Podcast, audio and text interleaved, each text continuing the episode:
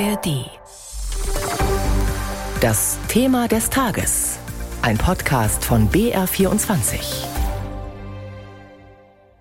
Einer der größten Warnstreiks der letzten Jahrzehnte in Deutschland läuft seit Mitternacht. Wer heute verreisen will oder auch nur mit öffentlichen Verkehrsmitteln in die Arbeit fahren muss, der hat echt ein Problem, denn es steht fast alles still. Wegen des Tarifkonflikts im öffentlichen Dienst und bei der Bahn hatten die Dienstleistungsgewerkschaft Verdi und die Eisenbahn- und Verkehrsgewerkschaft EVG insgesamt rund 350.000 Beschäftigte in verschiedenen Bereichen zu diesem Warnstreik aufgerufen.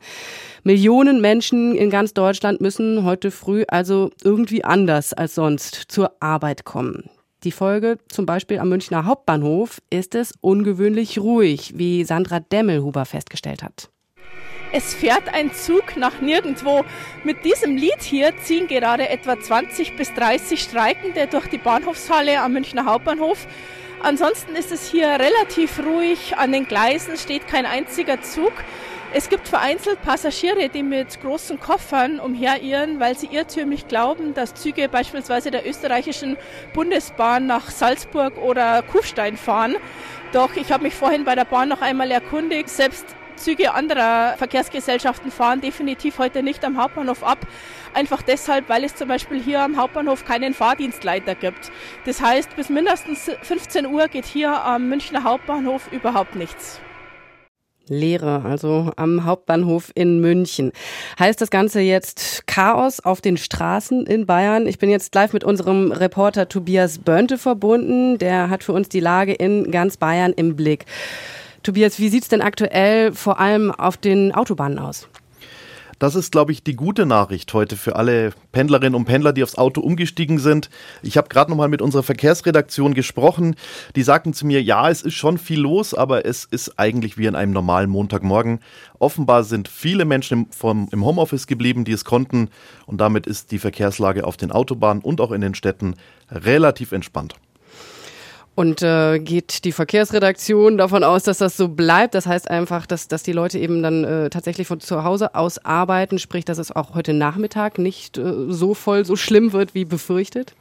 Das ist immer schwer vorauszusehen, was die Verkehrsredaktion sagen konnte oder wo sie sich sicher waren, ist, dass die Lage jetzt zumindest am Vormittag nicht mehr schlimmer wird. Der Berufsverkehr ist insoweit durch. Wie es dann heute Nachmittag ausschaut, wird man abwarten müssen, aber der Verkehr von heute früh gibt äh, Anlass zur Hoffnung, dass es auch heute Nachmittag halbwegs flüssig bleibt. Was sagen die Gewerkschaften denn heute früh eigentlich schon? Ähm, sind die zufrieden, wie ihr Aufruf befolgt wurde? Die Gewerkschaften sind bisher sehr zufrieden. Die Streikbeteiligung ähm, scheint sehr gut zu sein. Man hört von äh, fast allen Bahnhöfen, von den Flughäfen, wo gestreikt wurde, dass wirklich nichts geht und damit die Gewerkschaften natürlich das entsprechende Druckpotenzial auch aufbauen können für die anstehenden Tarifverhandlungen. Jetzt hast du den Flughafen angesprochen, also Fliegen geht heute auch nicht. Ähm, wann ist denn da wieder mit normalem Flugverkehr zu rechnen? Wird da morgen früh dann schon wieder alles ganz normal stattfinden? Das bleibt abzuwarten. Also die Hoffnung ist da, dass es morgen früh wieder funktioniert, aber natürlich geht es darum, dass Maschinen, äh, gerade in München äh, war ja auch gestern schon, äh, schon der Flughafen komplett bestreikt, dass Maschinen nicht an der richtigen Position sind. Dementsprechend bleibt es abzuwarten, wie lange es dann braucht, bis es wirklich wieder alles voll anlaufen kann. Einschätzungen waren das live von unserem Reporter Tobias Bönte zur aktuellen Lage in Bayern. Ja, die Arbeitgeber, die halten die Tarifforderungen der Gewerkschaften für völlig überzogen. Und einer, der sich mit den Interessen aller Seiten gut auskennt, das ist der Tarifexperte Hagen Lesch vom Arbeitgebernahen Institut der deutschen Wirtschaft. Ilka Knigge hat gerade eben mit ihm gesprochen. Herr Lesch, was ist denn Ihrer Ansicht nach so problematisch an den hohen Forderungen der Gewerkschaften? Also Vordergründig geht es ja um 10,5 Prozent. Der Mindestbetrag ist aber ein Problem, diese 500 Euro, weil die bedeuten in den untersten Lohngruppen bis zu 25 Prozent mehr Lohnerhöhung. Das summiert sich also auf etwa 15 Prozent. Das Problem ist, dass die Kommunen Personal einstellen sollen. Sie müssen investieren, zum Beispiel Schulen sanieren und müssen natürlich auch bessere Löhne zahlen oder höhere Löhne zahlen.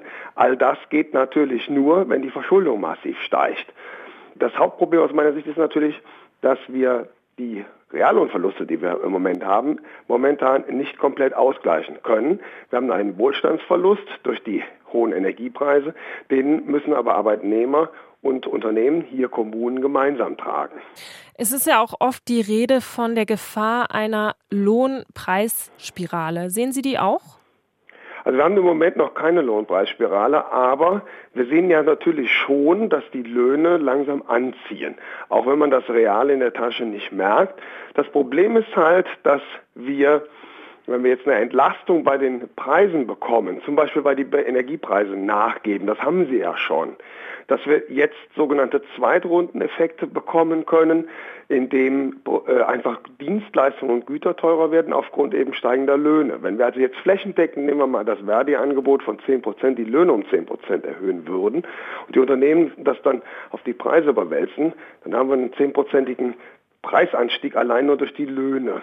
Ja, das frisst zum einen den Reallohneffekt wieder auf macht zum anderen aber für die Zentralbank auch schwierig, für die Europäische Zentralbank, eben ihr Preisstabilitätsziel von 2% zu realisieren. Die Folge ist dann, dass die Zentralbank die Zinsen noch mehr senkt als ohnehin. Und deswegen müssen wir vermeiden, dass wir eben diese Zweitrundeneffekte durch diesen Lohnkostendruck bekommen.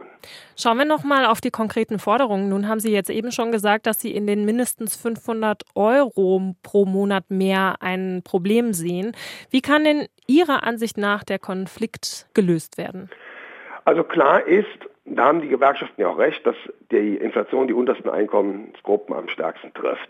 Das heißt, man muss irgendwas tun, um denen überdurchschnittlich zu helfen. Wenn man jetzt diese 500 Euro also wirklich unten in die Tabelle schieben würde oder in die Tabelle ja, reindrücken würde, dann führt das ja dazu, dass das ganze Lohngefüge sich total staucht. Das heißt, Qualifikation lohnt sich immer weniger, weil der Lohnabstand zum Ungelernten oder Angelernten geringer ist. Und deswegen macht es Sinn aus meiner Sicht, diese steuerfreien Einmalzahlungen zu nutzen, diese Inflationsausgleichsprämie, weil die hat zwar dieselbe Idee, man kriegt 3000 Euro oder bis zu 3000 Euro steuerfrei. Das hilft auch wieder natürlich den untersten Gruppen am meisten, hat aber den Vorteil, dass es ein einmaliger Effekt ist und nicht das ganze Lohngefüge dauerhaft zusammenschiebt. Insofern, das haben auch andere Tarifbereiche gemacht, denken Sie an die Deutsche Post, da ist ja auch Verdi beteiligt, oder auch in der Metallindustrie im letzten Herbst, möglichst diese Einmalzahlung zu nutzen, um eben den unteren Eingruppen zu helfen. Diese Einmalzahlungen führen auch nur temporär zu einem Lohnkostenschub. Und deswegen besteht die Hoffnung, dass eben das kein Anlass ist für die Unternehmen, das dann nachher auf die Preise zu überwälzen, sodass wir eine wie auch immer geartete Lohngewinnpreisspirale oder wie Sie das nennen mögen, bekommen. Sagt Hagen Lesch vom Institut der deutschen Wirtschaft in unserem BR24 Thema des Tages zum großen Warnstreik heute im Verkehr.